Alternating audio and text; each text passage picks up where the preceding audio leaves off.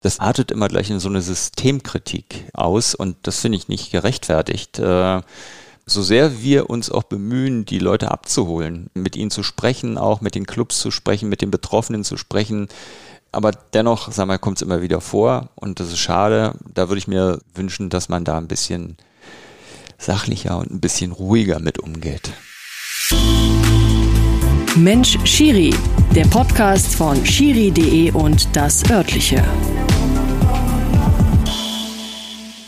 Sportfrei, liebe Leute, schön, dass ihr wieder mit dabei seid. Eine neue Folge Mensch Schiri. Mein Name ist, wenig überraschend, immer noch Benny Zander. Ich freue mich, dass ihr auch diesmal wieder eingeschaltet habt und ich freue mich, dass ich auch diesmal wieder einen ganz besonderen Gast hier begrüßen darf in meinem Podcast. Wir machen einen kurzen Faktencheck. 64 Jahre alt. Ja. Aus Berlin. Ja. Bankkaufmann gelernt. Ja. Diplom-Kommunikationswirt. Ja. Okay, und die anderen Sachen sind jetzt so ein bisschen Honig ums Maul schmieren. Danach erfolgreiche Schiedsrichterkarriere. Natürlich. Und, mit, und mittlerweile, um es mal platt auszudrücken, der Boss der deutschen Profischiedsrichter. Ja, Boss ist äh, ja so ein Begriff, den ich gar nicht so gerne höre. Äh, also ich bin letztendlich äh, jetzt Geschäftsführer Sport äh, und Kommunikation in der Schiri GmbH und äh, versuche mein Bestes zu geben, damit die Schiedsrichter gut pfeifen, wie auch alle anderen Mitarbeiter in der Schiri GmbH. Ähm, ja, ich, ich, bin letztendlich da eine, eine von, von fünf, sechs Führungskräften und ähm, ja, Boss ist immer so ein bisschen hochgestochen. Okay. Ja. Und das war die Stimme, liebe Hörer, liebe Hörerin, von Lutz Michael Fröhlich, den ich erstmal herzlich hier bei mir im Podcast begrüße und danke sage für die Einladung, denn wir sitzen bei dir in deinen vier Wänden. Ja, gerne, sehr gerne. Freue mich sehr. Ähm, ich habe so viele Themen mitgebracht, Lutz, dass ich sehr gespannt bin, ob wir das alles überhaupt hier unterbekommen. Ähm, viele verschiedene äh, Bereiche, die wir hoffentlich gleich miteinander streifen. Aber wir fangen mal mit oder damit an, womit ich den Podcast immer beginne. Und das ist so die, die Essenz, die ich versuche herauszuarbeiten. Warum bist du mal Schiedsrichter geworden? Also bei mir war es tatsächlich so, dass ich Fußball gespielt habe. Ich war Torwart und äh, hatte dann eine ziemlich heftige Verletzung, die mich dazu zwang, also längere Zeit zu pausieren, eine Schleimbeutelentzündung im Hüftbereich. Ähm, und in dieser Zeit äh, äh war ich äh, an der Schule noch, in der Schule, und äh, da wurde für den Schulfußball, haben die immer Schiedsrichter gesucht. Und äh, da ich selber nicht spielen konnte, aber irgendwo mitwirken wollte am Fußball, habe ich dann ähm, angefangen, mit Schiedsrichterei, noch ohne, ohne Schiedsrichterschein. Und äh, als ich das dann so hinzog mit der Verletzung, habe ich eine Schiedsrichterausbildung dann auch gemacht mit, mit 16, 17 und dann bin ich eingestiegen und bin dann bei der Schiedsrichterei geblieben, habe noch zwei, drei Jahre parallel Schiedsrichter und äh, Fußball gespielt und dann bin ich irgendwann mal ab 2021 im, ganz in die Schiedsrichterei aufgegangen. Warum? Was hat dir daran gut gefallen? Ähm, also äh, konkret in der Phase, wo ich verletzt war, ähm, man war Teil des Fußballspiels. Äh, das hat viel Spaß gemacht. Ähm, es hat Spaß gemacht, auch ähm, die Vorgänge, die passieren, so mit zu analysieren, mit zu erfassen, mit zu bewerten, regeltechnisch. Das hat mir auch selber geholfen als Spieler. Ich war nicht ein einfacher Spieler, auch schon als Junge, also äh, als junger Spieler. Ich habe eigentlich auch eher immer so ein bisschen ähm, ähm, die Herausforderung mit dem Schiedsrichter gesucht. okay. Und ähm, ja, und ich, ich für mich war es ähm, etwas Entscheidungen treffen, dann auch Verantwortung mit zu übernehmen, dem Fußball verbunden bleiben, im Fußball mit drin zu sein. Ja, und dann kam dann damals auch ähm, in den Schiedsrichtergruppen gab es ja auch Fußballmannschaften und äh, da habe ich dann auch sehr intensiv noch mit Fußball gespielt in den Fußball, in den Schiedsrichtermannschaften. Das hat sich alles sehr gut miteinander verbinden lassen, ähm, auch mit auch beruflich bis zu einem bestimmten ähm, Maß dann letztendlich Bundesliga kommen wir wahrscheinlich noch mal zu, ja, ja. Äh, wo es dann halt ein bisschen schwieriger wurde. Mhm. Wir können, glaube ich, mittlerweile mit dem Mythos aufräumen, weil das habe ich jetzt in den Folgen, die wir gemacht haben, gelernt, egal ob es ein Daniel Siebert war, Svenja Blonzi oder wer auch immer, dass die Schiedsrichter keine, nicht Fußball spielen können. Ne? Das, selbst ich habe das ja früher manchmal gedacht. Aber das ist ja bei den meisten, ihr habt ja fast alle, oder Riem Hussein, ihr habt ja alle einen Background, der teilweise sogar sehr hoch geht, ne? was, das, was das Spielerische angeht. Ja, also ich, ich würde mich mal jetzt ohne ähm, zu viel ähm, auf die eigene Schulter zu klopfen, als durchaus talentierten Torwart äh, bezeichnen damals. Ähm, ich habe auch in der, in, in der Berliner Stadtauswahl noch äh, gespielt, war auch in Duisburg bei den, bei den Länderpokalturnieren. Und mir hat das auch riesig viel Spaß gemacht, äh, im Tor zu stehen. Aber wie gesagt, die Verletzungspause zwang mich dann dazu, dass man das erstmal sein lässt. Und ja, und dann war man irgendwann mal in, in, in der Phase dann auch so ein bisschen raus. Wenn man da, äh, ich sag mal so mit 16, 17, 18, da muss man, wenn man was werden will im Fußball, auch den Anschluss halten. Und der ist durch diese lange Verletzung dann schon verloren gegangen. Und dann pups, war ich am Schiedsrichterwesen angedockt. Hast du das Gleiche erlebt, was mir Daniel Siebert erzählt hat, dass dann irgendwann die äh, Jungs, deine Freunde, wie auch immer, angefangen haben. Äh, Lutz, kannst du das mal pfeifen, obwohl du eigentlich lieber mitspielen wolltest?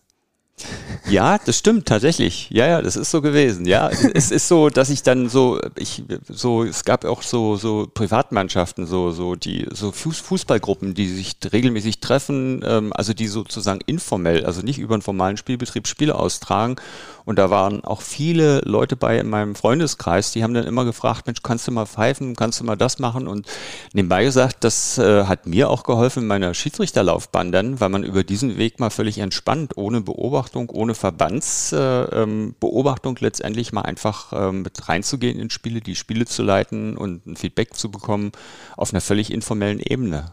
Und es ist wahrscheinlich, ach, das ist ein spannender Punkt, weil es ist wahrscheinlich wirklich ein ganz anderes Gefühl, ne, solche Spiele zu leiten. Ja. Weil ich gehe mal davon aus, dass in solchen Spielen auch die, die Wechselwirkung zwischen Schiedsrichter und Spielern, selbst wenn sie nicht deine Freunde gewesen sind, ein anderes ist, als wenn es da um harte Punkte und Ligabetrieb und so weiter geht. Ja, absolut. Das, das ist tatsächlich so, dass du pfeifst dein Spiel, ähm, du kriegst unmittelbares Feedback, du kriegst auch mal einen Spruch, äh, du musst aber jetzt nicht irgendwo so zwing, ähm, zwingend am Regelwerk ähm, bleiben, sondern ja, du bist letztendlich eine Privatperson, die dann da mit, mitgemischt hat.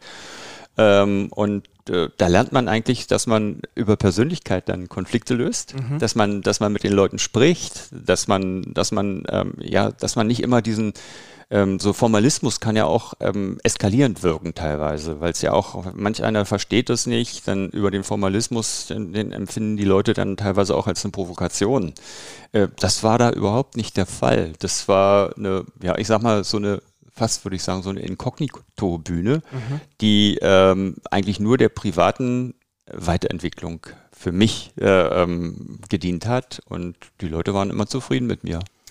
Das mündete dann in einer, ich habe es schon gesagt, erfolgreichen Bundesliga-Karriere mit 200 Spielen, mit äh, Ländern, waren sogar wirklich glatt 200 Spiele?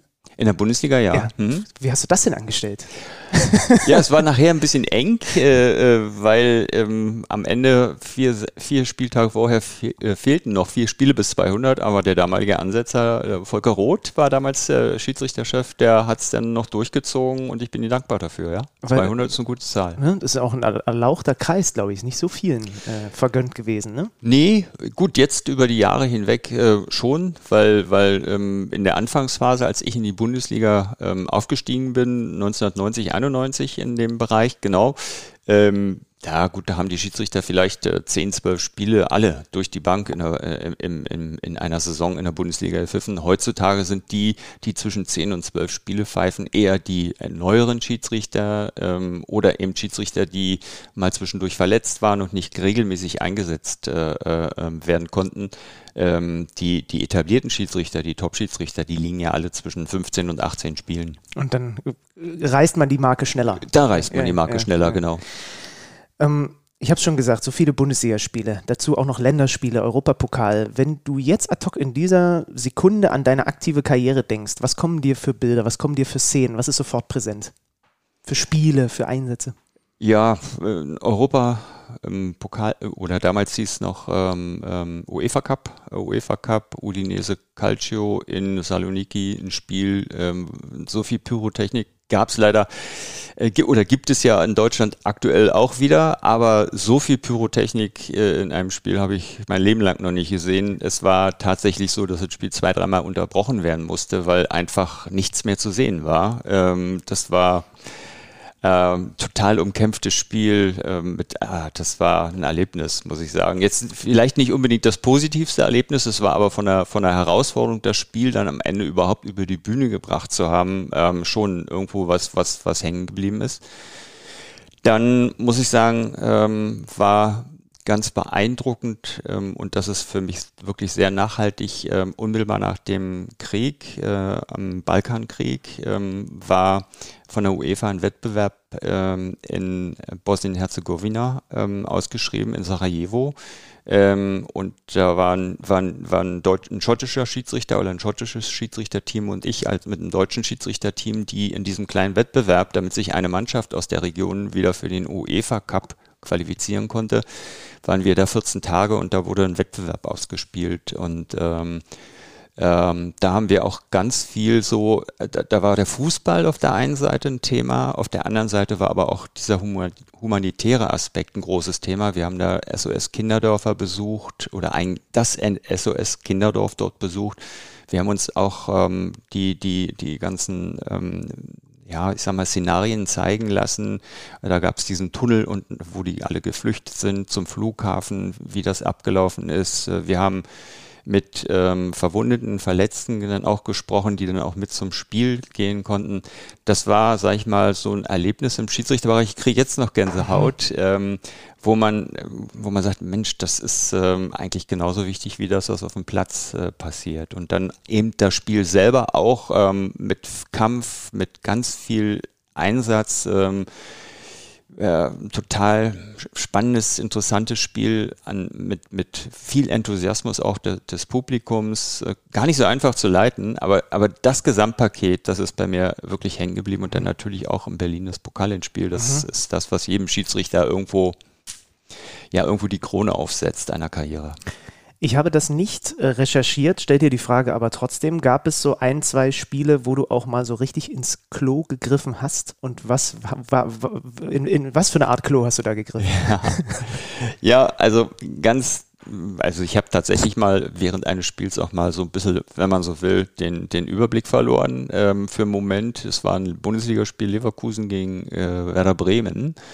Ähm, da ging's, äh, da, da, da ist irgendein Snickers-Riegel, äh, irgendein Schokoriegel aus Spielfeld gefallen und ähm, ich kriege das gar nicht mehr so richtig zusammen, worum, worum es da im Einzelnen ging. Jedenfalls ähm, ging, äh, haben ich glaube, beim Bremen, äh, wie Bodensky, Dieter Bodensky, mhm. der, der war doch der Torwart. Ja, ja, ja. Genau.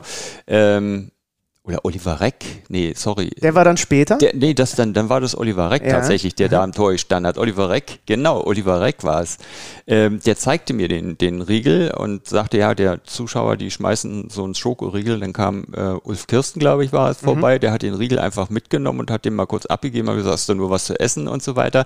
Und ich stand da, hab das ganze Szenario ähm, äh, so ein bisschen ähm, beobachtet und dann war plötzlich eine Rudelbildung und, ähm, und ich hab, war überhaupt nicht darauf vorbereitet. Und dann habe ich anschließend tatsächlich, ich würde mal sagen, die nächsten zehn Minuten ähm, nach dieser Situation mit Verlaub richtig Grütze gepfiffen. Mhm. Und solche Situationen, und ich weiß nicht, ob das dann danach noch medial ein bisschen ausgeschlachtet wurde oder was auch immer, sowas hilft dir ja sehr wahrscheinlich heute. Also auch sowas erlebt zu haben, so, zu wissen, wie es deinen Schützlingen dann geht nach einem Spiel, wo auch mal was schieflaufen kann. Ja, deswegen bin ich auch dafür, dass wir ähm, mit den Schützlingen, mit den Schiedsrichtern und die Schiedsrichter vor allen Dingen auch mit uns immer sehr offen sprechen. Ähm, ich finde, wir sind so ein bisschen so dazu übergegangen, dass, dass wir nach einem Spiel alle immer ganz gerne die Schiedsrichter das Gute, das Starke sehen. Ähm, ähm, das ist natürlich auch wichtig und wir, wir wollen den Schiedsrichtern auch positive Mitteilungen zu ihrer Leistung rüberbringen.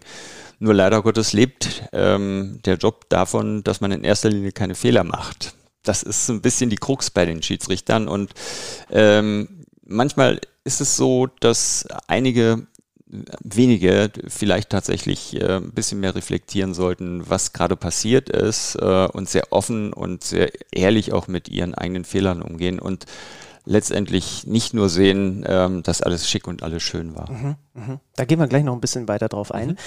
Aber was ich ganz spannend finde, du hast auch eine Reihe von Spielen in Japan und Südkorea geleitet. Einmal mhm. Mitte der 90er und ich glaube einmal Anfang so die 2000er, war das? Genau. Wie kam, wie, wie kam das denn zustande?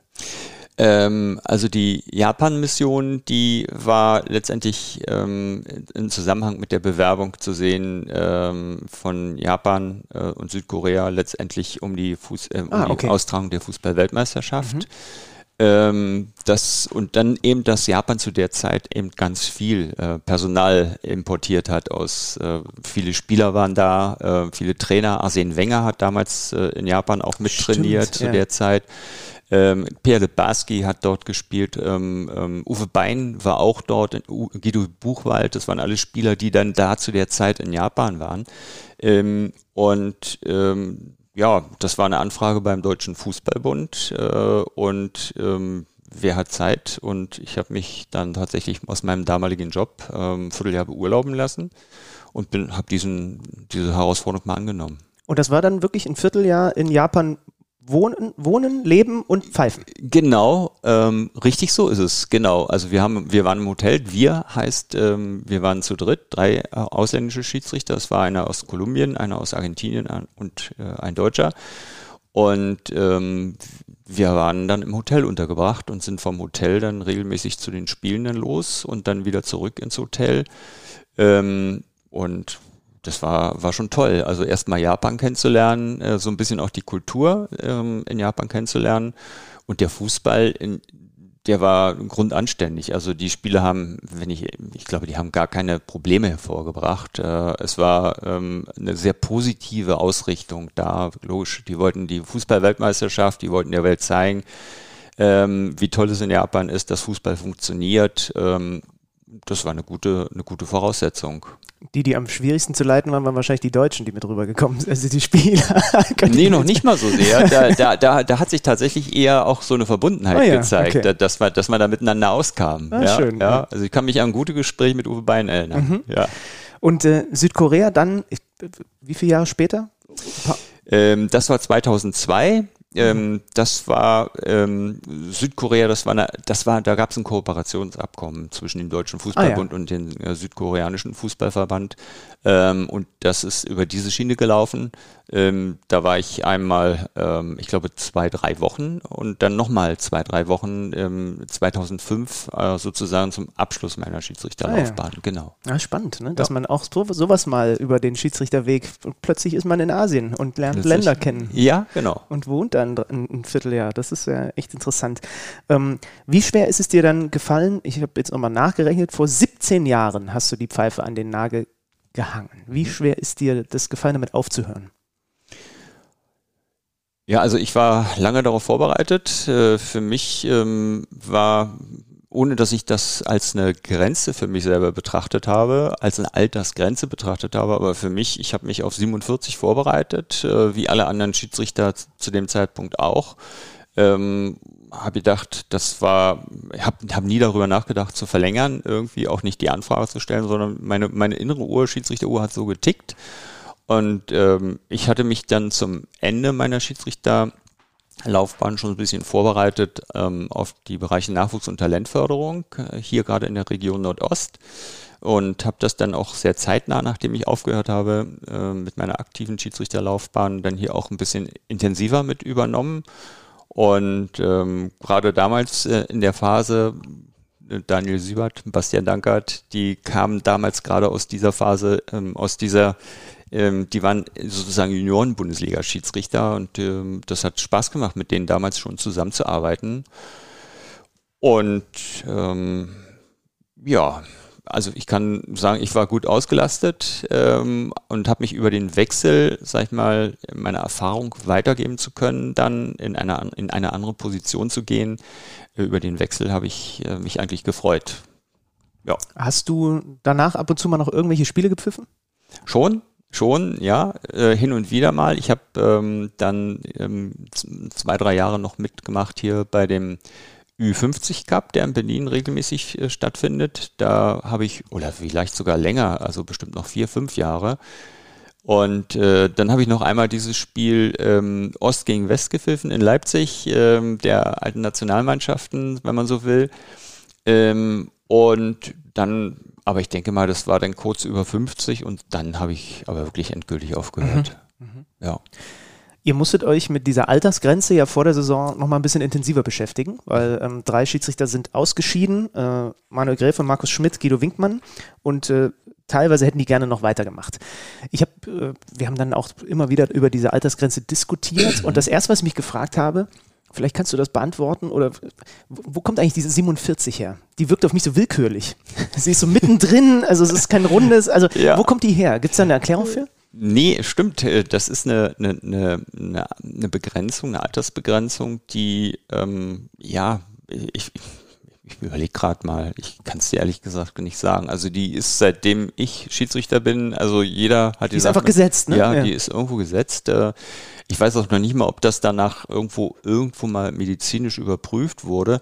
Ich denke, das ist eine Größe, die irgendwann mal eingeführt wurde als Orientierungsgröße, nicht als ein Limit, sondern als eine Orientierungsgröße, damit man ähm, eben von unten eben entsprechend auch wieder neue Schiedsrichter an, an die höheren, höheren Aufgaben heranführen kann. Ähm, es gibt Ausnahmen, ähm, die, die jetzt, wie gesagt, aktuell äh, Felix Brüch bei der UEFA hat ja sogar 45 als Grenze. Mhm. Deswegen Felix Brüch hat jetzt bei der Euro nochmal, der Björn Kolpers auch ähm, mehr, länger. In England gibt es Ausnahmen. Atkinson ist, äh, glaube ich, mit 50, 51 noch aktiv gewesen oder ist noch aktiv. Ja, das ist ein Thema, das kann man aus unterschiedlichen Perspektiven sehen und ich ähm, ich persönlich orientiere mich im Moment immer noch an diesen Wert, bin da vielleicht auch ein bisschen sehr konservativ, ähm, aber ich, ich, kann, ich kann mir auch vorstellen, dass man mal irgendwie in eine ganz andere Richtung geht zu diesem Thema. Mhm. Wäre das dann dein, euer Job in der Kommission oder wer, wer müsste dann diese Grenze, ich sag mal, auf, anheben, aufheben, wie auch immer? Ja, das ist, das ist letztendlich, ich würde mal sagen, das müsste irgendwie ein Ergebnis eines Prozesses sein, äh, wo man dann mit allen Protagonisten mal spricht. Äh, dazu gehört letztendlich auch der, ich sag mal, für die Schiedsrichter Kunde, das sind halt die, die Vereine, die Clubs, mit denen man da sprechen müsste.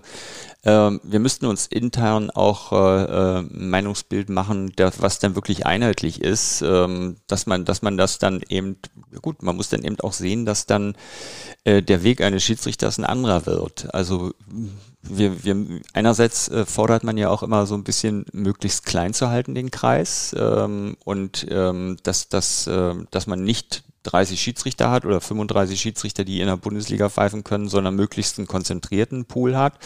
Das fordern die Vereine zum Beispiel auch, ja? Das fordern mhm. die Vereine auch und das kann ich auch gut verstehen. Äh, äh, irgendwo soll der Wiedererkennungswert ja auch da sein und es ist auch für die Schiedsrichter gut. Ähm, also wir stellen immer wieder fest, wenn, wenn ein Schiedsrichter einen Lauf hat, äh, richtig gute Spiele macht äh, und er wird regelmäßig eingesetzt, dann, dann, dann tut es dem Schiedsrichter auch gut. Ähm, die, so Verletzungsunterbrechungen oder, oder wenn man mal, weiß ich was, ähm, ja, Urlaub müssen die Schiedsrichter auch mal machen zwischendurch. Da merkt man schon manchmal, dass es dann erstmal wieder ein bisschen braucht, bis die Schiedsrichter dann drin sind. Also so, so eine Rhythmus, Regelmäßigkeit im Einsatz, ähm, ist schon wichtig für einen Schiedsrichter. Mhm. Das muss ich jetzt nicht nur auf den Spielbetrieb in der Bundesliga ähm, beschränken. Das kann durchaus die zweite Liga dann eben auch mit äh, beinhalten. Da haben wir ja in diesem Jahr auch richtig Kracher gehabt.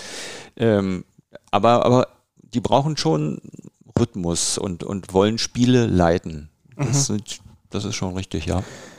Ähm, du hast ein Argument für Altersbegrenzung, sage ich jetzt mal schon genannt, nämlich oben scheiden ein paar Ältere aus, damit unten Leute nachrutschen können. Das äh, ist, als du ausgeschieden bist, auch so gewesen, dass dann jemand deinen Platz übernehmen konnte. Ähm, es gibt dann noch so verschiedene Argumente. Spiel ist schneller geworden. Gleichzeitig glaube ich aber, sind Schiedsrichter heutzutage auch, wären länger leistungsfähig. Wahrscheinlich einfach aufgrund, wie ihr das auch oder wie die das auch alle organisieren, ne? mit mhm. Physios und so weiter. Mhm. Und dann gibt es also auf der einen Seite das Hauptargument zu sagen, ähm, man macht Platz für die Talente und gleichzeitig kommen dann natürlich auch Vereinsverantwortliche um die Ecke und sagen, ja, aber jetzt gerade da sind doch die Schiedsrichter, da haben sie doch dieses Gespür, da haben sie so viele Spiele gemacht und dann nimmt man quasi die Erfahrung und diese, diesen Faktor gestählte Spielleitung nimmt man raus. Das kannst du verstehen, oder? Dass, dass man das so sehen kann als Verein. Wenn man dann einmal so erfahrene ja. Recken hat. Ja, klar. Das ist, das ist, was, was ich sagte. Das ist eben, das Thema kann man eben auch aus sehr unterschiedlichen Perspektiven und auch in dieser Perspektive ganz gut argumentativ unterlegen. Ähm, und deswegen finde ich, ähm, das ist äh, eben eine diskutable Geschichte das mit der, mit der, als Orientierungsgröße, deswegen ist so vielleicht man, dass, dass man es ähm, rein gedanklich jetzt nicht als, auch nicht in die Öffentlichkeit kommuniziert, als eine Grenze, die man überschreiten muss, sondern das ist ein Orientierungswert, zu dem es Plus oder Minus geben kann. Ähm, genauso müsste man dann auch konsequenterweise sagen, wenn irgendwo Leistung abbricht ähm, und, und man ist erst 41, 42, dann müsste man da auch konsequenter sein. So, über diesen Mechanismus würde sich das dann auch wieder ein bisschen ausgleichen, denke ich. Mhm. Ja, äh, ist ein spannendes Thema, ist, äh, ist absolut ein spannendes Thema. Du hast deinen, ähm, du hast also Vorsitzender der Schiedsrichterkommission und sportlicher Leiter der Elite-SchiedsrichterInnen des DFB. Das ist, glaube ich, richtig, oder? Das sind die zwei, die das, du inne hast, oder? Nee, das war ähm, noch zu, also das war bis 31.12.20 21, ah, okay. weil wir bis dahin ähm, noch im EV, also die Deutsche Fußballbund, ja, ja, äh, ja, mit, mit äh, ähm, angesiedelt waren.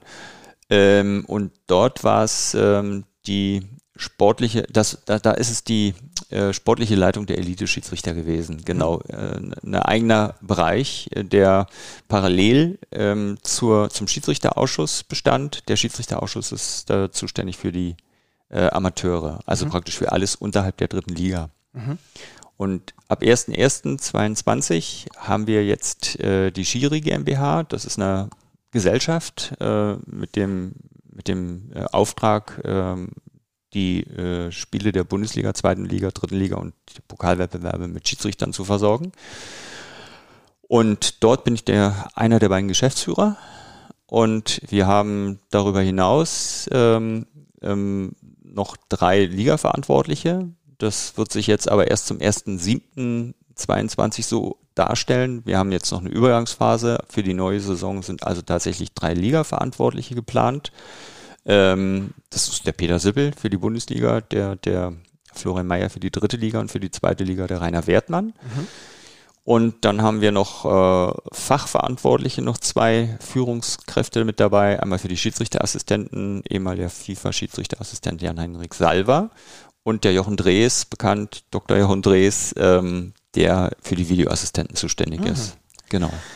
Ich habe mich eh gefragt, wie viele Menschen eigentlich so, so in, in diesem Profi-Schiedsrichtertum, äh, was eben dann für die Veranstaltung dieser drei Ligen und Pokalwettbewerbe, das ist, das ist ein ganz schön großer Apparat, ne? Ja, das stimmt. Das ist, wenn man so sieht, ähm, also ich bin ja seit 2008 beim DFB. Ich bin ja beim, beim, bei, seit 2008 beim DFB und ähm, in dieser Zeit, wir haben damals, ich, ich denke mal, den ganzen Bereich mit, äh, ähm, ich glaube, fünf oder sechs Leute waren wir da beim DFB an, an, und, und gut, da gab es noch einen Schiedsrichterausschuss und, und äh, eine Schiedsrichterkommission oder ähm, ja, die haben eigentlich alles gemacht ehrenamtlich. Ähm, und, und wir waren letztendlich reine Administration ähm, und Organisation von Lehrgängen und Trainingslagern, aber alles eben auf ähm, Zuruf und Vorgabe des Schiedsrichterausschusses. Und das hat sich, ähm, ja, ich sag mal, über die Jahre jetzt äh, so entwickelt, dass es eigentlich im Schiedsrichterbereich im Elite-Schiedsrichterbereich eigentlich eine, eine ehrenamtliche Struktur gar nicht mehr gibt. Mhm du musst scannen die ersten drei Ligen. Da sind schon echt viele Schiedsrichter und Schiedsrichterinnen. Wie viel Möglichkeit hast du überhaupt, einen Überblick zu haben, was dann so darunter passiert, was so talentierte Regionalliga-Schiedsrichter, Schiedsrichterinnen sind? Oder äh, bist du da angewiesen darauf, dass es Leute gibt, die dir dann halt sagen, wer äh, da anklopft? Mhm. Also ähm, das ist die dritte Liga. Die, dritte Liga ist ja quasi die Schnittstelle ähm, zum Amateurbereich zu den Regionalligen. Und wir arbeiten an dieser Schnittstelle mit dem Florian Mayer, der die dritte Liga macht. Äh, betreut bei uns, ähm, arbeiten wir sehr eng zusammen mit dem Schiedsrichterausschuss des DFB und mit den Regionalverbänden. Und ähm, wir haben, wir sind dabei, jetzt da so einen Perspektivkader zu etablieren, der ähm, es uns ermöglicht, Schiedsrichter, die jetzt in den Regionalligen als talentiert wahrgenommen werden, ähm, auch schon dort zu betreuen und zu sichten. Mhm. Das ist sozusagen die unmittelbare Sichtung, die direkt ansetzt, bevor man dann in die dritte Liga ähm, kommen kann. darüber hinaus äh, sind wir auch mit dabei bei diesen Sichtungsturnieren oder Sichtungslehrgängen, die der Amateurbereich durchführt, ähm, bei, äh, in Duisburg zum Beispiel bei den Länderpokalturnieren. Ähm, da haben wir die Möglichkeit, dass wir Schiedsrichter nach wie vor, wie auch früher schon, ähm, sehr frühzeitig mal sehen, weil das sind dann die 20 bis 24-Jährigen, ähm, die dann da auftreten, wo man mal einfach einen, kurzen Eindruck bekommt äh, und das sehr kompakt. Das sind im Moment unsere beiden ähm, Maßnahmen, die wir haben. Das, da sind wir mit jetzt äh, das weiter dabei, das weiterzuentwickeln.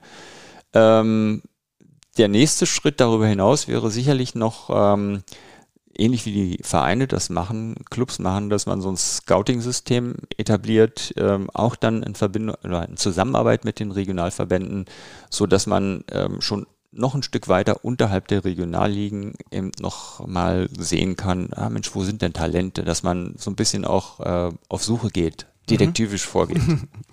Machen wir es mal plastisch. Du würdest jetzt hier irgendwo äh, ein bisschen spazieren gehen in mhm. Berlin und du kommst an einem Fußballplatz vorbei und äh, da läuft ein Punktspiel, ist vielleicht Sonntag, Nachmittag und du denkst dir, ach, da gucke ich jetzt mal ein paar Minuten zu und mhm. dann wandert dein Blick ja sofort, nehme ich an, auch zum Schiedsrichter.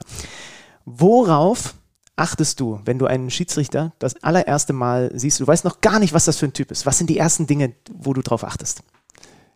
Ähm, wie der läuft, wie er sich bewegt, ähm, wie er im Spiel steht.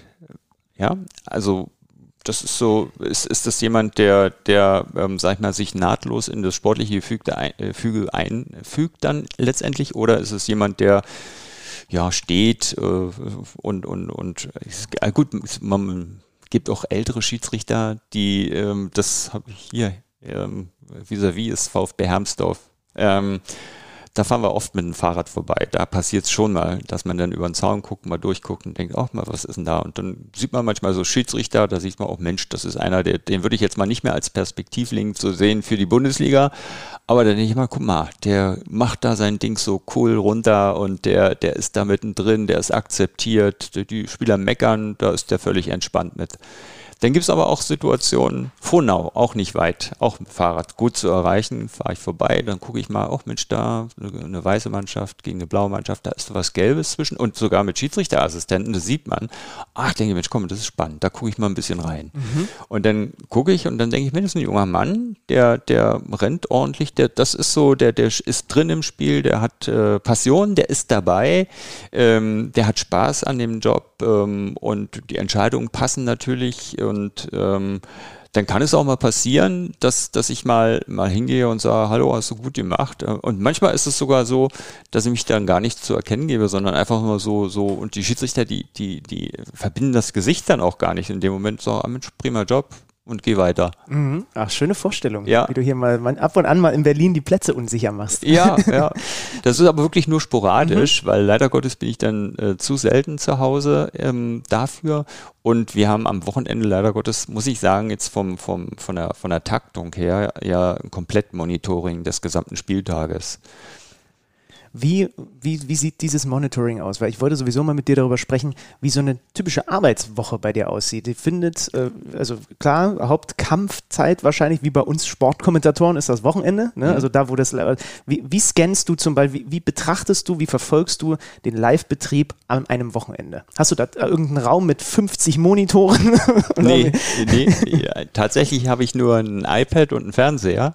Ähm, und meistens läuft auf einem ähm, ein Spiel und auf dem anderen die Konferenz. Ähm, und dann, äh, ja, gucke ich einfach und nehme alles auf, habe immer einen Block daneben zu liegen, liegen und äh, nehme mir die, die wichtigsten äh, Situationen raus, äh, gehe auch in die Halbzeitanalyse erstmal mit rein, dass ich mal schon mal weiß, äh, was da so im Fokus ist möglicherweise.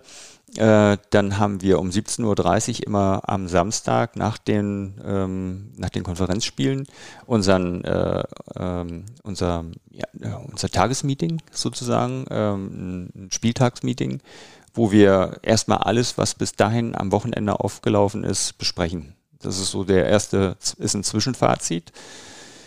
Ähm, das, ähm, da ist auch unsere Kommunikation mit eingebunden, ähm, die in äh, Köln im VAC mitsitzt, im Video Assistant Center. Ähm, und die, die äh, können uns schon, geben uns schon dann die Hinweise, welche Situationen möglicherweise ein bisschen mehr aufschlagen und welche nicht. Mhm.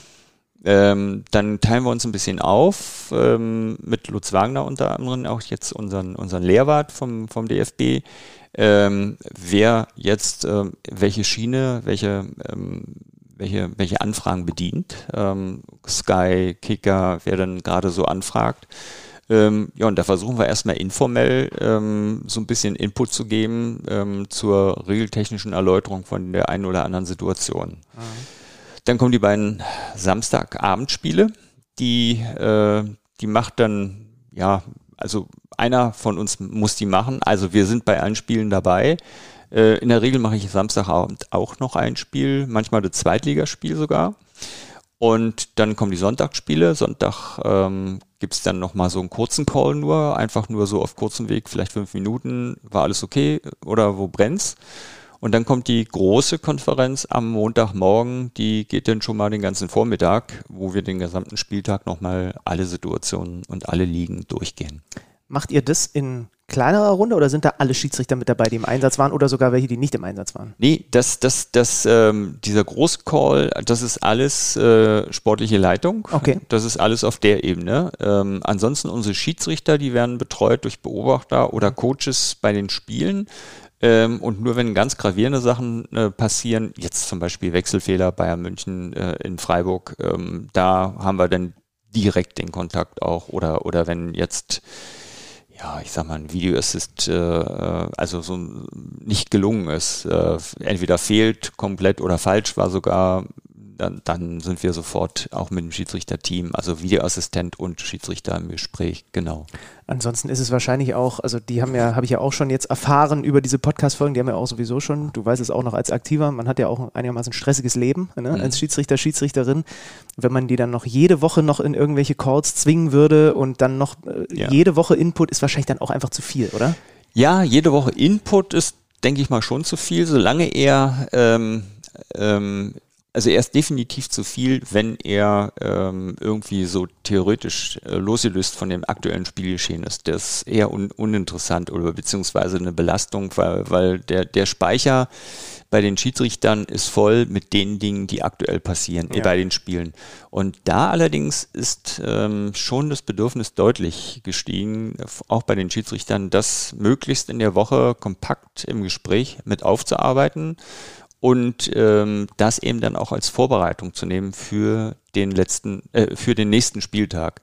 Das haben wir jetzt, ähm, ich muss sagen, jetzt in der ersten Auswertung auch recht erfolgreich äh, getan in den letzten drei Spieltagen ähm, dieser Saison, dass wir am, am ähm, Donnerstag mit jeder ähm, Liga, also die neuen Schiedsrichter der Bundesliga zum Beispiel, äh, ein Meeting gemacht haben und da nochmal die Situation vom letzten Wochenende alle sehr dezidiert aufgearbeitet haben in Vorbereitung für das nächste Wochenende. Und das kommt bei den Schiedsrichtern gut an. Mhm. Ganz schönes Hamsterrad. Ist, äh, wenn man so will, jetzt über 34 Spieltage wirklich ähm, ein Hamsterrad, ja. Knackig. Ähm, wir müssen einmal kurz dazu sagen, vielleicht, wir zeichnen hier gerade auf am Donnerstag nach dem letzten Bundesligaspieltag und unmittelbar vor dem Relegationshinspiel. Die Folge erscheint dann erst eine Woche später, mhm. aber nur damit die Leute äh, das einem einigermaßen zuordnen können, weil ich würde trotzdem gerne mit dir schon so ein kleines Fazit mal über diese abgelaufene Saison und immerhin die Hauptrunde der Bundesliga ist ja beendet, äh, mal ziehen. Wie du, mit was für einem Gefühl du aus diesen 34 Spieltagen äh, rausgehst. Gefühle muss man immer erstmal sacken lassen. Mhm. Nimm dir alle Zeit. Ja. Also der, die Saison hatte Höhen und Tiefen. Ähm, das ist jetzt äh, nicht überraschend ähm, und das haben wir jedes Jahr. Ähm, wir sind erstmal zufrieden, dass wir die letzten Spieltage jetzt der Saison richtig gut über die Bühne gebracht haben, dass alle fit waren, dass alle nicht nur fit waren auf dem Platz, sondern auch fit waren in ihrer Leistung. Also das hat gut geklappt. Jetzt haben wir noch das Pokalspiel und die ähm, Relegation. Relegation. Also em emotionale Ausnahme. Ja, genau, richtig. Ähm, ich denke, wir sind da gut aufgestellt, soweit ich es sehe, personell, was wir da an Schiedsrichtern ähm, aufbieten bei den Spielen. Und ein bisschen Glück braucht man, Entscheidungsglück, Spielglück braucht man auch immer. Insgesamt denke ich, ähm, dass unsere Schiedsrichter in der öffentlichen Wahrnehmung ähm, insgesamt ein bisschen zu schlecht bei wegkommen. Ähm, sie machen überwiegend einen richtig guten Job. Äh, wir haben, wenn wir die Personen durchgehen bei uns in, in, bei den Schiedsrichtern, haben wir ähm, fast, ich würde mal sagen, von den 24, gut drei waren überwiegend krank und waren nicht so gut einsetzbar. In, in dieser Saison bleiben 21, aber von den 21, die mehr oder weniger regelmäßig Pfiffen haben, sind vielleicht am Ende zwei, drei die nicht äh, ähm, das erwartet, äh, das ähm, gebracht haben, was sie selbst auch von sich erwartet haben. Mhm. Alle anderen haben entweder einen hohen Leistungsstand gehalten oder haben sich sogar richtig gut weiterentwickelt. Ähm, wir machen uns natürlich immer auch Gedanken, woran das liegt, ähm, dass immer irgendwie so ein bisschen Negative hängen bleibt. Ähm, und ähm, ohne das jetzt, sag mal, Fehler runterzuspielen, aber es ist tatsächlich so, äh, das Momentum der Betroffenheit ähm, ist fast immer die, die, also die Basis dafür, dass man dann meckert, dass man dann unzufrieden ist und dass man dann vor allen Dingen bei der Unzufriedenheit nicht bei dem Thema bleibt, ähm, hier ist eine Entscheidung falsch getroffen, sondern man wird dann gleich immer, ähm, das artet immer gleich in so eine Systemkritik äh, äh, ähm, aus und das ist, glaube ich, ein bisschen, das finde ich nicht gerechtfertigt. Äh, da könnte man, ähm, so sehr wir uns auch bemühen, die Leute abzuholen, äh, mit ihnen zu sprechen, auch mit den Clubs zu sprechen, mit den Betroffenen zu sprechen, ähm, aber dennoch, sag mal, kommt es immer wieder vor und das ist schade. Da würde ich mir so ein bisschen mal auch ähm, wünschen, dass man da ein bisschen sachlicher und ein bisschen ruhiger mit umgeht. Un unmittelbare Betroffenheit äh, führt auch lustigerweise immer dazu, dass wir Sportkommentatoren immer von denen nur bepöbelt werden, die verloren haben. Das, ist, das, ist, das geht auch immer in die gleiche ja. Richtung. Ne? Das ist irgendwie ja, so ein ja. ähnlicher Tenor. Ähm, macht ihr dann, wenn jetzt Pokal durch ist, Relegation durch ist, äh, macht ihr dann eine große Analyse mit dem äh, Schiedsrichterteam oder lasst ihr sie auch erstmal ein bisschen zumindest einmal durchatmen. Wie, wie, wie, wie stellt ihr euch dann wirklich, wenn die Saison vorbei ist, auf? Ja, wir haben jetzt am äh, nächsten Donnerstag nochmal ein Abschlussmeeting mit, äh, mit, mit allen. Ähm, also für die, die uns gerade hören, gestern? Ja, genau. Wir haben, also wir, wir machen am äh, Nee, am, Entschuldigung, wir machen am Mittwoch nächster Woche, ja, also das ist. Vorgestern. Ja, vorgestern, richtig, das ist in dem Falle vorgestern dann. Ähm, Abschlussmeeting mit allen, ähm, wo wir mehr oder weniger nur noch mal einen Schlussstrich ziehen unter der Saison, ein großes, ein, gro ein grobes Resümee ziehen äh, und alles weitere, was mit äh, Analyse zu tun hat, das machen wir dann äh, bei den Trainingslagern, die ähm, dann im Juli starten im Juli starten. Im Juli beginnt wieder die Vorbereitung auf die neue Saison. Ähm, und da wird dann relativ ja, intensiv an den ganzen Themen gearbeitet. Also da kommen dann wieder die, die eigentlich ähm, sind, also Regeländerungen werden besprochen, wobei diesmal nicht allzu viel gibt. Ähm, das ist sehr, sehr überschaubar. Ähm, Gott sei Dank mal wieder. Mhm. Ähm, aber wir werden das Thema Handspiel durchgehen. Äh, nochmal, da sind wir eigentlich auch, das ist ein, zum Beispiel ein, ein typisches Thema. Das läuft gut in, oder lief gut in der Saison. Die Schiedsrichter haben es wirklich gut gemacht. Sie haben die, die Freiräume genutzt, ähm, die ihnen die neue Regelauslegung auch äh, gegeben hat, dass man eben nicht formal betrachtet, der Arm ist ja abgespreizt, sondern dass man die Bewegungsabläufe, die dazugehören, letztendlich mit beachtet. Das hat in vielleicht nur ein bis zwei Fällen zu Kritik äh, geführt von, ich sag mal, 50, 60 Handspielsituationen in der Bundesliga zum Beispiel. Ähm, aber das, deswegen sage ich, ist typisch, dieser eine Fall, der wird dann immer wieder dann gleich strapaziert und die sagt, ja, guck mal hier, Handspiel und ach, wer soll denn das noch verstehen? Und, und das, das ist immer irgendwie, also ehrlich, das, das ist ein bisschen nervig, ähm, dass man, man arbeitet dran, man versucht das alles zu verbessern, man wähnt sich auch auf einen guten Weg, man hat 20, 30 gute Situationen und jetzt kommt eine Situation, die tatsächlich wieder strittig ist, vielleicht sogar ähm, von der Auslegung her gar nicht richtig entschieden wurde und dann wird wieder alles in Frage gestellt. Das ist ein bisschen nervig an der Arbeit insgesamt. Ja, alle dürfen Fehler machen, nur die Schiedsrichter nicht. Die sind die einzigen, die es nicht machen dürfen. Ähm, also das ist so, das hätte mich nämlich tatsächlich auch interessiert. Also Handspiel ist wahrscheinlich etwas, was euch die Saison über so auch intern begleitet hat. Sind wir da in unserer Auslegung alle auf Linie? VAR wird wahrscheinlich ein Thema sein, was ihr auch immer wieder besprochen habt, wo ihr analysiert habt, äh, Kommunikation, warum gab es da keinen Eingriff oder was auch immer. Das sind wahrscheinlich so Sachen, die regelmäßig dann einfach bei dir auf dem Tisch sind, ne, jede Woche. Genau, ja, ja. Handspiel ist, du hattest, äh, hattest es bereits gesagt, ist sicherlich äh, thematisch ähm, ja, hochfrequentiert, ähm, aber noch ähm, mehr Videoassistente. Mhm. Das ist das, das genau das Gleiche.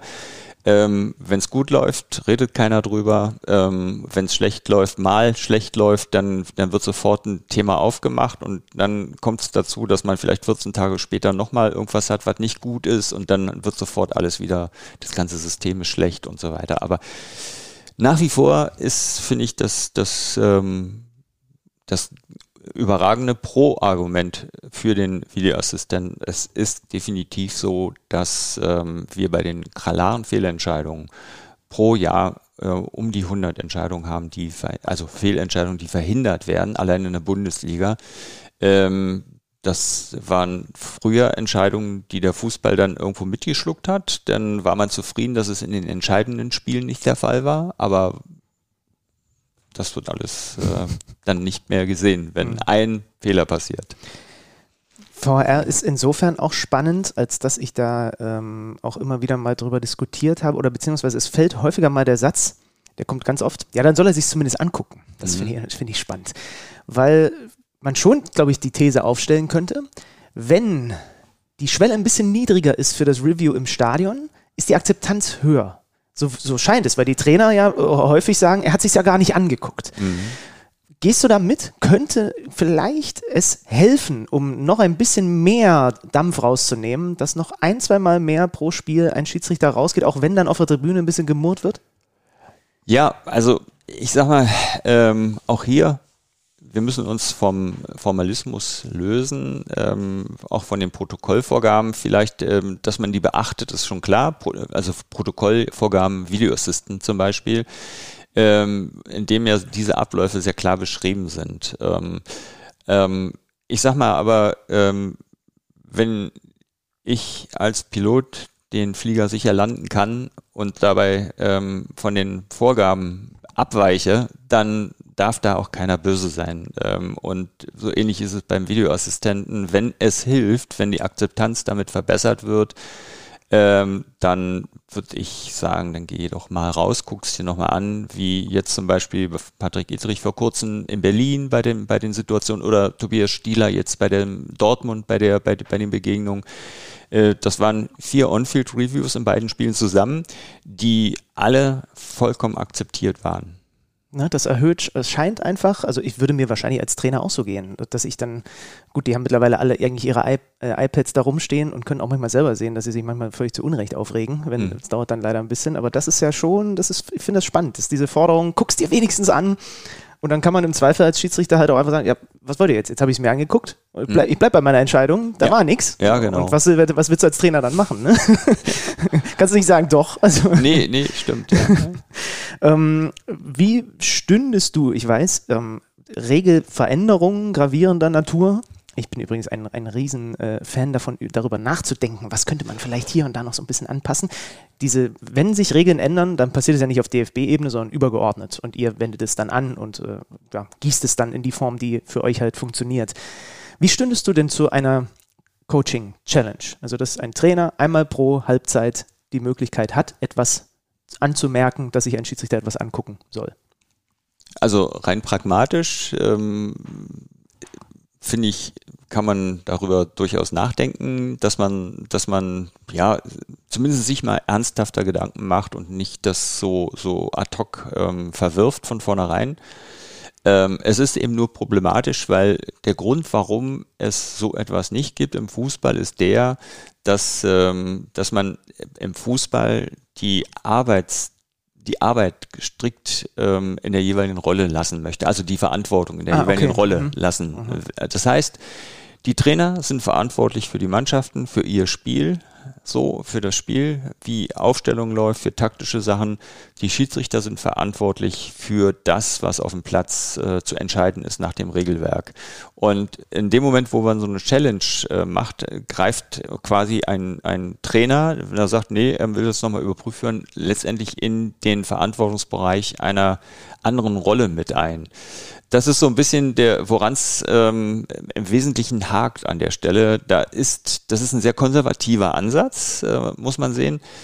Ähm, das auch da wieder, das, das sind unterschiedliche Perspektiven. Das hat auch irgendwas mit Kultur zu tun, wie, wie man das weiterentwickelt. Ähm, ich könnte mir vorstellen, dass es in ein paar Jahren vielleicht auch mal in die Richtung geht, wenn nicht sozusagen bis dahin vielleicht noch eine ganz andere neue Idee wieder etabliert wird. Aber das wird man sehen. Aber ist ja schon mal spannend, dass du genau wie beim Thema Altersbegrenzung äh, nicht pauschal sagst, da bleibt auf jeden Fall alles immer so, wie es ist. Weil das, äh, der Sport, den kann man ja auch hier und da vielleicht tatsächlich noch ein bisschen anpassen ne? und auch den Umgang damit. Ja, ja, ja genau. Es, es, ist ein bisschen überspitzt formuliert, könnte man sagen, wie wenn ihr Schiedsrichter eine Challenge hättet, ihr guckt euch vor dem Spiel die Startaufstellung an und dann zielt ihr die Challenge und sagt Steffen Baumert, das ist den Rechtsverteidiger würde ich aber nochmal ja, ja, ja, Also dann greift ihr, würdet ihr in das andere Hoheitsgebiet mhm. eingreifen. Ja, aber das ist tatsächlich so. Ja. Finde ich irgendwie eine schöne Vorstellung.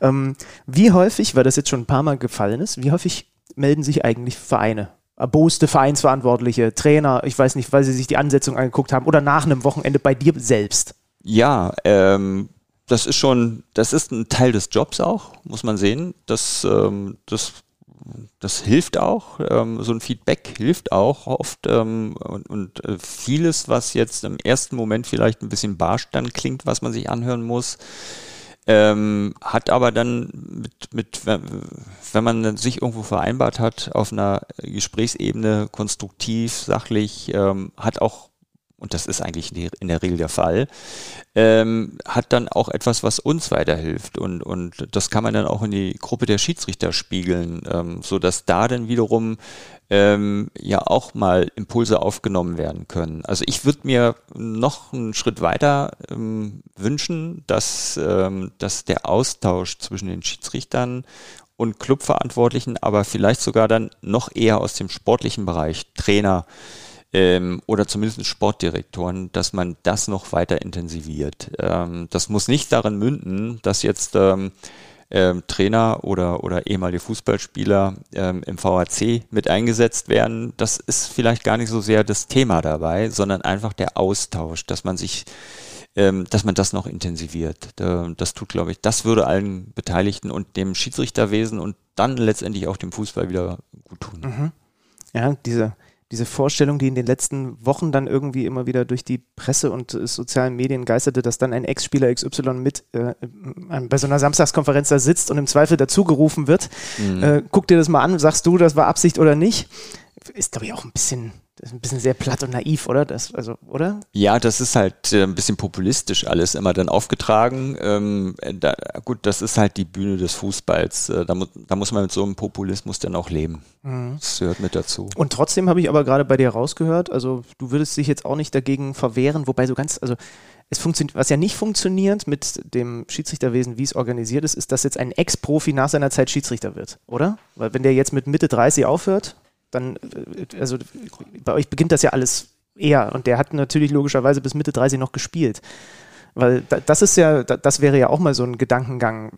Spieler, die auf dem Feld waren, das ist dann aber auch übrigens wieder interessant. Es gibt ja Spieler, die waren, haben sich, keine Ahnung, in der Saison zwölf Karten abgeholt und haben vielleicht ein anderes Verständnis von Zweikämpfen als Offensivspieler. Ja, ja, ja, ja. aber, aber nicht, also, also, oder wäre das möglich? Wenn ein Spieler sagt, ich höre auf, ich bin 34 äh, und ich würde gerne das jetzt versuchen. Kann der zu euch kommen? Selbstverständlich kann jeder äh, auch zu uns kommen. Erstmal, ähm, wir müssten dann nur einen Weg finden, der, der, der das dann irgendwo äh, verträglich macht mit dem Gesamtsystem, wie man das mit einbettet. Und da muss ich sagen, okay, das Thema ist schon lange. Äh, man kann durchaus auch zu Recht sagen, den Vorwurf machen an, an uns, Mensch, da hättet ihr euch doch schon mal längst drum kümmern können. Ähm, ich sag mal, das ist nach wie vor ein Thema, mit dem man sich mal ernsthafter auseinandersetzen muss und äh, an dem man dann auch wirklich arbeiten muss. Aber wie gesagt nochmal, ähm, wir sind momentan im Aufbau, wir sind im Umbruch. Ähm, wir haben Viele Themen. Wir haben viele Themen ja. und wir haben 34 Spieltage und äh, wenn die 34 Spieltage um sind, dann haben wir irgendwo zwischendurch noch ein bisschen Urlaub, dann haben wir noch Vorbereitungszeit. Und dann ist das Jahr wieder um. Wir müssen vielleicht an der Stelle tatsächlich noch ein bisschen mehr Kapazität draufpacken, ähm, Personalkapazität draufpacken, dass wir uns mit solchen Themen ernsthaft und mal wirklich auch zufriedenstellend auseinandersetzen können. Ich habe gerade im, im Zug äh, die Elf Freunde, die aktuelle, aufgeblättert. Da war vorne äh, Leon Goretzka mit einem Schiedsrichtertrikot drauf und er hat sich dazu breitschlagen lassen, dass er jetzt irgendwann mal ein Spiel pfeift, äh, ein, ein, Freundschaftsspiel. Würde ich toll finden. Ne? Ist, doch, mhm. ist doch super, oder? Ja. Erstmal, dass er das so sagt, aber mhm. dass er auch bereit ist, ja klar, versuche ich das mal. Dann ja, ich. Also, absolut. Finde ich, finde ich, finde ich erstens mal äh, als Signal, ähm, Spieler mit der Reputation eines Leon Goretzka, Goretzka ähm, dass, dass der sich dafür zur Verfügung stellt. Ähm, idealerweise würde ich es machen, dass da tatsächlich noch ein Schiedsrichter mit, idealerweise jüngere Schiedsrichter vielleicht noch mit reinschauen, dass man da eine Verbundenheit zeigt und dann letztendlich für ihn auch ähm, eine tolle Sache, ähm, auch mal in die Erfahrungswelt eines Schiedsrichters einzutauchen. Also finde ich eine tolle Idee. Und äh, ganz markante Sätze, die mir so aus diesem Interview hängen geblieben sind, ohne die Schiedsrichter geht's nicht. Er, das weiß er auch. Er weiß auch, dass er an sich auch noch ein bisschen arbeiten muss auf dem Feld. Ne? Das, das sind Dinge, die gehen, glaube ich, auch so aus aktiven Sicht in die richtige Richtung. Was? Ja, ja, ja, klar. Das, aber das sind, ähm, das sind so Spielertypen. Das ist auch ein spannendes Thema. Er, er kann ja auch, ähm, auch hochfahren und, und auch mal meckern und, und das können, da gibt es viele Spieler, die so, so agieren. Ähm, ich finde, der, der offene und ehrliche Umgang auch mit Emotionen, das ist nicht das Thema, was die Schiedsrichter haben auf dem Platz, auch in der Bundesliga nicht. Ähm, problematisch wird's, ähm, das Nachspiel letztendlich, was häufig dann entsteht, ähm, dass man dann in die Medien geht, dass man dann ins erste Mikrofon gleich reinschreit, das ist ja unglaublich und das ist ja heute das schon das dritte Mal heute und ist doch peinlich und der müsste weg und so. Das ist das, was problematisch ist. Also die Emotionen auf dem Feld, wisst ihr, kommen auf euch zu. Mhm. Ähm, ne, haben wir ja auch, also Svenja Blonski hat mir das auch gesagt, auch er äh, reagiert dann auch mal emotional. Ne? Also die sind halt einfach auf dem Feld. Die ja. wird man ja auch nicht wir, haben zwar häufiger auch schon mal darüber gesprochen ähm, bei, bei, bei Kicker Meets the Zone, äh, weil wir beide auch sehr basketballaffin sind. Da gibt es ja das, äh, das Moment der, der Techni des technischen Fouls und mhm. zwar für alles, was Respektlosigkeiten dem Spieler gegenüber angeht. Wobei gut, äh, das versucht ihr mit gelben Karten zu regeln. Ne? Das ist ein gutes Thema, Respektlosigkeiten und äh, Umgang miteinander auf dem Feld. Ähm, wie gesagt, eine Emotion, offen und ehrlich. Und dann, wenn man dann dafür vielleicht mal, weil es zu heftig war, eine gelbe Karte kriegt, dann ist das so. Das gehört mit zum Fußball dazu. Ähm, schwierig wird's, wenn, wenn, ähm, ja, wenn, wenn, wenn im Prinzip Dialoge gar nicht mehr möglich sind äh, auf dem Platz. Das hat man, ja, in diesem Jahr muss man sagen, leider Gottes äh, in dem einen oder Fall, äh, anderen Fall auch an den Trainerbänken gesehen. Da, da ist das, äh, da kann man sicherlich einiges verbessern. Mhm. Wie bändigst du diese, diese Bande eigentlich? 24, 24 sind es, ne? Mhm. So.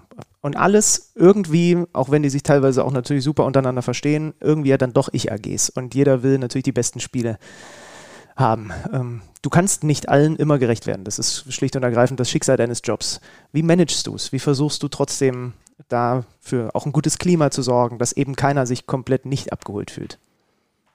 Also ich denke, ich äh, versuche es wirklich so, dass ähm, ich in der es allen gerecht machen zu können, das optimale Versuche rauszuholen an der Stelle. Ähm, ich habe nicht die Illusion, dass man es schafft. 100 Prozent geht nicht, ähm, weil ich kann verstehen, dass jeder ein Spiel, jeder will das dickste Spiel pfeifen, jeder will das nächste Spiel pfeifen.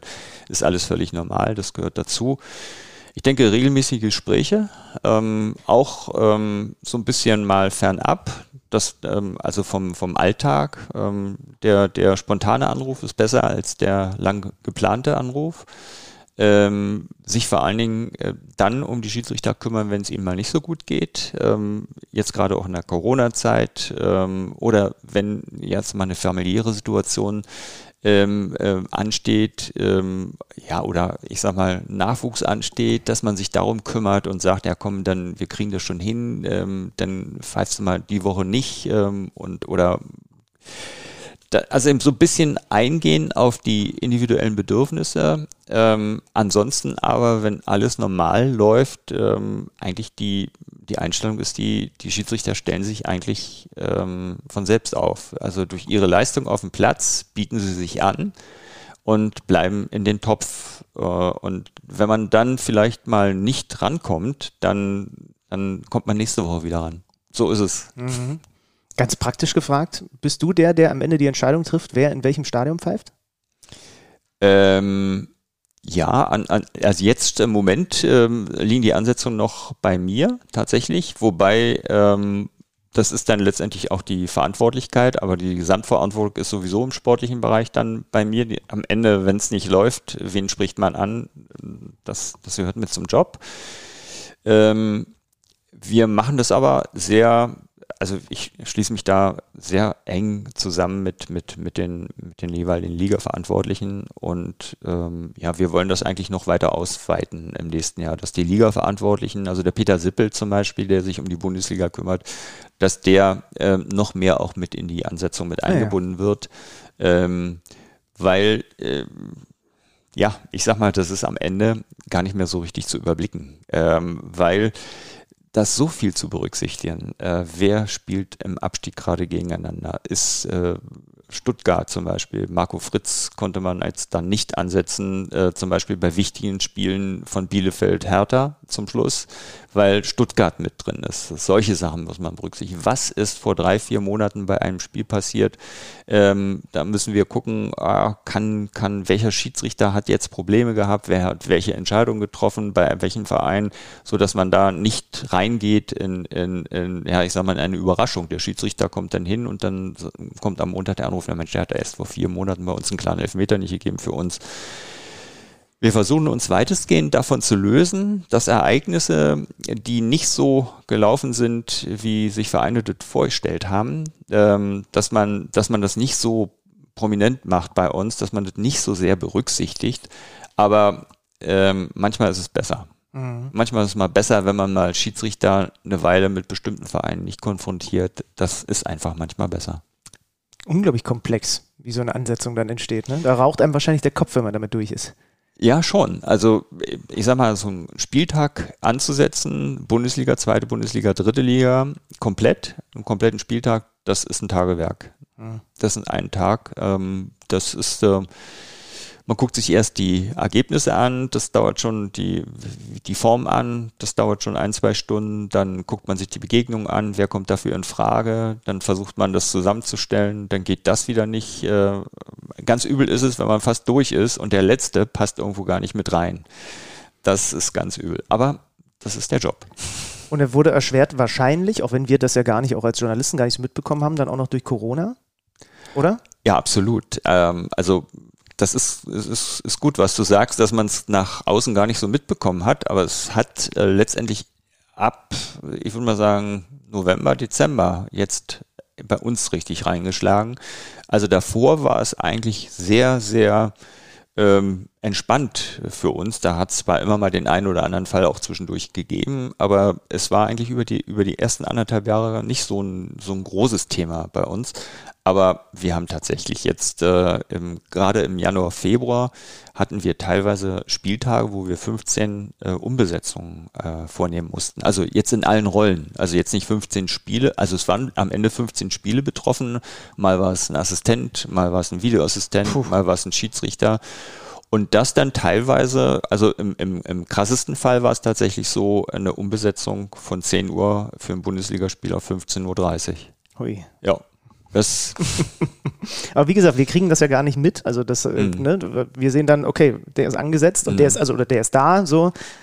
Ja, krass, gut, da hätte man es mitbekommen, da stand die Ansetzung dann, wann, wann steht die im Internet? Ich glaube, einen Tag vorher oder zwei, ne? Irgendwie sowas? Ja, also meistens, meistens äh, bestätigt wird es eigentlich jetzt in Corona-Zeit, wurde es jetzt bestätigt immer erst am, am äh, solange noch die Testverfahren äh, ja, ja, am, ja. Am, am Spieltag selbst.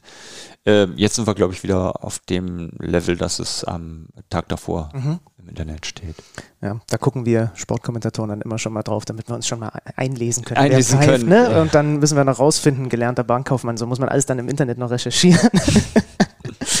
ähm, worin würdest du sagen, unterscheidet sich die heutige Schiedsrichtergeneration von deiner, als du gepfiffen hast? Also ich denke, dass, dass eine viel größere sportliche Ausrichtung da ist, athletische Ausrichtung da ist. Ähm, das ist bei uns die Voraussetzungen, was die Athletik angeht, waren damals auch noch nicht so weit entwickelt wie heute. Das, die Anforderungen sind höher. Ähm, ich finde aber auch, dass die Anforderungen im Spiel ein bisschen höher sind, ähm, gerade auch was die, was, was das äh, Gesamtvolumen von taktischen Maßnahmen in einem Spiel angeht. Da, da müssen die Schiedsrichter sich also auch mental darauf vorbereiten, wie, wie, mit welcher Pressingstruktur spielt welche Mannschaft. Das ist viel, viel komplexer geworden alles. Ähm, ja, und dann letztendlich die Technikaffinität bei den Leuten ist, ist äh, also meine letzten Spiele waren mit einer Fahne, die ähm, äh, letztendlich hier noch so eine Vibration hatte, am, wo ich ein, Armband hatte, über das ich mitbekommen habe, dass, dass ein, ein Assistent winkt, ähm, falls ich es nicht gesehen habe. Das war, das war die technische Neuerung zu meiner Zeit, als ich aufgehört habe. Danach kam Headset, dann kam die Torlinientechnologie und jetzt haben wir einen Videoassistent. Und das ist viel, viel komplexer geworden. Sind die Schiedsrichter, das ist so eine ganz, also ich kann das nicht so richtig beurteilen, glaube ich, weil ich habe ja deine Schiedsrichtergeneration als kleiner Bub nur erlebt. Und da gab es dich und da gab es Markus Merck und da gab es, äh, wie sie alle hießen. Ne? Und äh, irgendwie habe ich das Gefühl, aber dann lerne ich die jetzt alle so kennen und dann scheint mich das Gefühl doch zu trügen, dass früher mehr mehr breitbeinige Persönlichkeiten irgendwie unterwegs waren in der Fußball-Bundesliga. Verstehst du, was ich damit versuche zu sagen? Ja, ja. Äh, oder, oder, oder täuscht mich das? Weil jetzt habe ich sie dann ja auch peu à peu, äh. lerne ich mal den einen oder anderen kennen. Mhm. Früher waren es, hat, hat ich so, der kleine Benny hat früher irgendwie noch, das, da waren mehr noch so verschiedene Typen irgendwie. Das war so mein. Mhm. Ja. Ja, das stimmt. Das war, da war alles noch ein bisschen, da lebte das alles noch ein bisschen so mehr über die Persönlichkeit, ähm, in, in, ja, in allen Bereichen eigentlich auch. Äh, da gab es den gemütlichen, ähm, da gab es den etwas zurückhaltenden. Was aber damals in der, in der Förderung bei Schiedsrichtern ähm, schon eher eine große Rolle spielte, war Durchsetzungsvermögen, klare Entscheidungen, konsequent äh, und nicht sie fallen lassen, den, den zeigst du dann sofort eine gelbe Karte und so, so ja, oder, oder den, den stauchst du mal ordentlich zusammen. Das ist heute auf einem anderen Level. Also man, man sieht heute auch den Schiedsrichter sehr stark ähm, zum einen als äh, natürlich derjenige, der die Regeln auslegen muss, der, der sich auch durchsetzen muss, seine Entscheidung, aber man sieht ihn auch als Kommunikator, als äh, Führungsperson, die, der, die einen guten Umgang hat auch mit den Spielern, die auch mal äh, ein bisschen ähm, massiver werden kann, aber auch sich wieder mal zurücknehmen kann. Also das ist nicht mehr ähm, vom Verhalten, deswegen Typ, das Typ heißt ja, man ist irgendwo so eine Spur eindimensional und deswegen ist, ist das die Marke. Heutzutage sind die Schiedsrichter ein bisschen breiter aufgestellt in ihrem äh, Verhaltensrepertoire und sind deswegen sind dabei dann auf einer anderen Art wieder ein bisschen unterschiedlich, aber irgendwo ähm, ja, es ist anspruchsvoller geworden, mhm. finde ich heute für die jungen Leute. Würde uns in der deutschen Schiedsrichterei ein, ich nenne ihn mal Paradiesvogel gut tun, beziehungsweise käme der überhaupt da oben an? Also ich sage jetzt mal, da ist einer in der Regionalliga, der pfeift die Spiele, das, da geht, das geht nicht besser. Der ist Anfang 20, aber der hat, keine Ahnung, zu tätowierte Arme und eine etwas auffälligere Frisur. Hm. Aber er ist auf, auf, ganz klar von den Schiedsrichterkriterien her, denkt man, wow, wie der die Spiele leitet. Mhm. Wäre das nicht vielleicht sogar mal, weil es dann doch ein bisschen mehr auch die Realität in unserem Land abbildet? Ja? Ja. Da hast du wahrscheinlich nichts gegen, oder?